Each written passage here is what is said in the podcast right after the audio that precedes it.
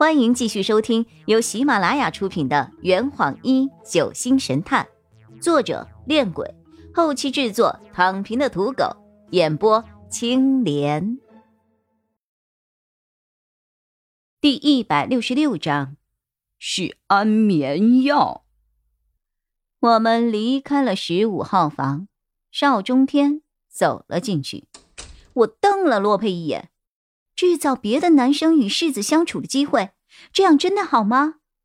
呵，邵中天没有什么不好的呀。我将昨晚听到了陈晨成和邵中天的对话，向洛佩和白小霜转述了一遍。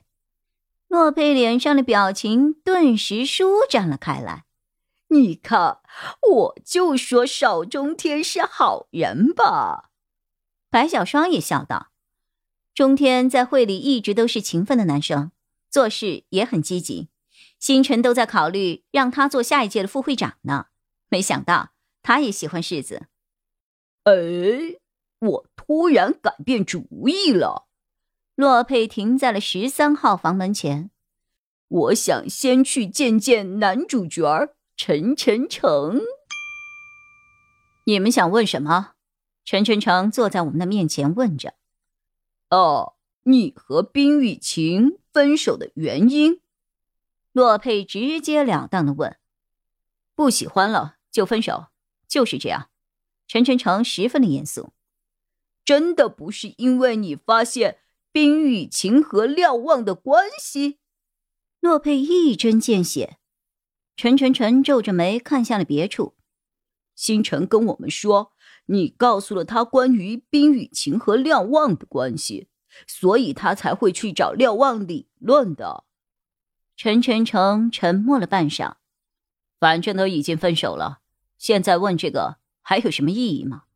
当然有。如果这个事情是真的，那你不就是有杀人动机了吗？陈晨成却十分的平静，我没有杀人。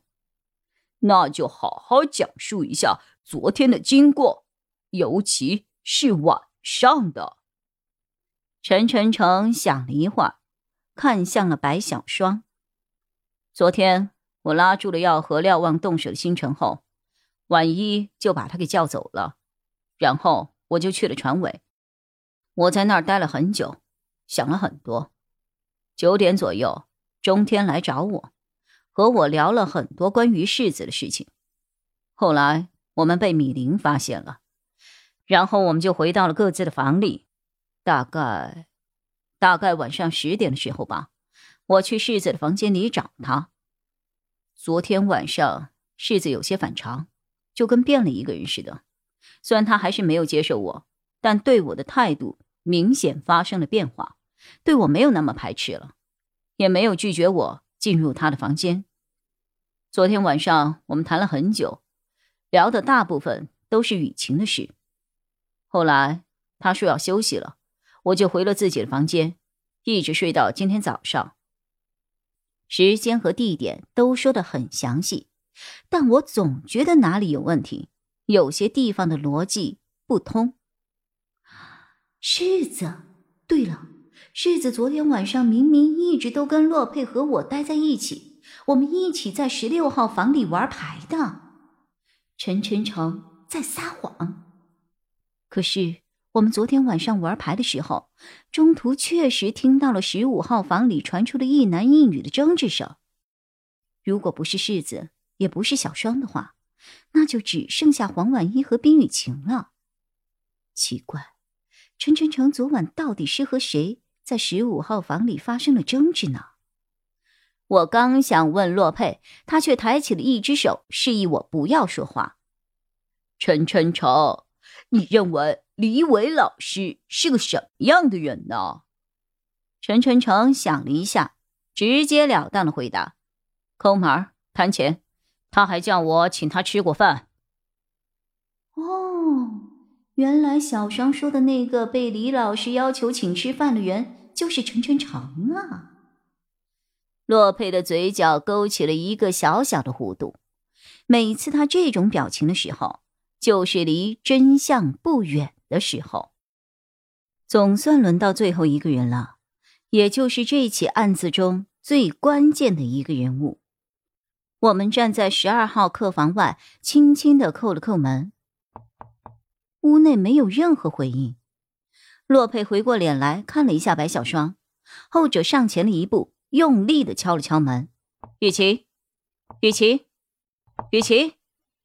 屋内依旧没有任何的动静，情况不对呀。洛佩直接开门走了进去，屋内一片昏暗。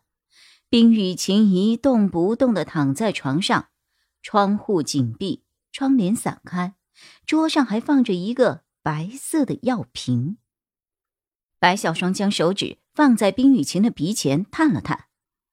唉，还好，还有呼吸。雨涵，去叫刘念过来。等一下，我刚准备跑出去的时候，洛佩突然叫住了我。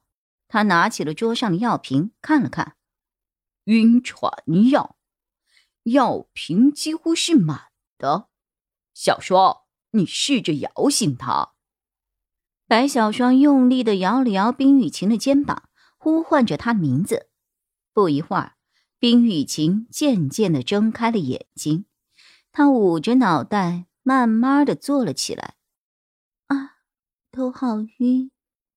雨晴，你感觉怎么样？他迷糊的看着我们。会长，你们怎么会在我的房间里啊？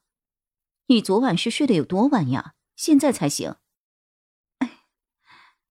冰雨晴晃了晃脑袋，一点左右睡的。我当时有些头晕，吃了一片晕船药，一下就睡着了。就是放在你桌上的那瓶药吗？吃一片晕船药怎么会睡这么久？不，这不是晕船药。洛佩闻了闻瓶子里的味道，这是安眠药，只不过。是装在了晕船药的瓶子里而已。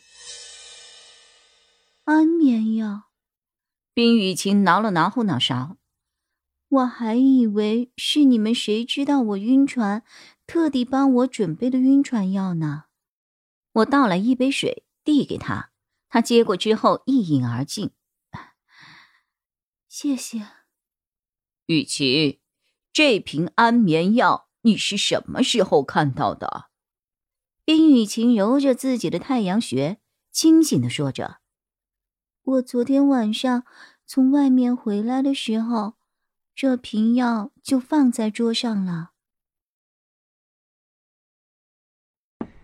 这坛已经喝完了，你猜出凶手是谁了吗？啊，老板。拿酒来，呃呃，更多精彩，请关注青莲嘚不嘚。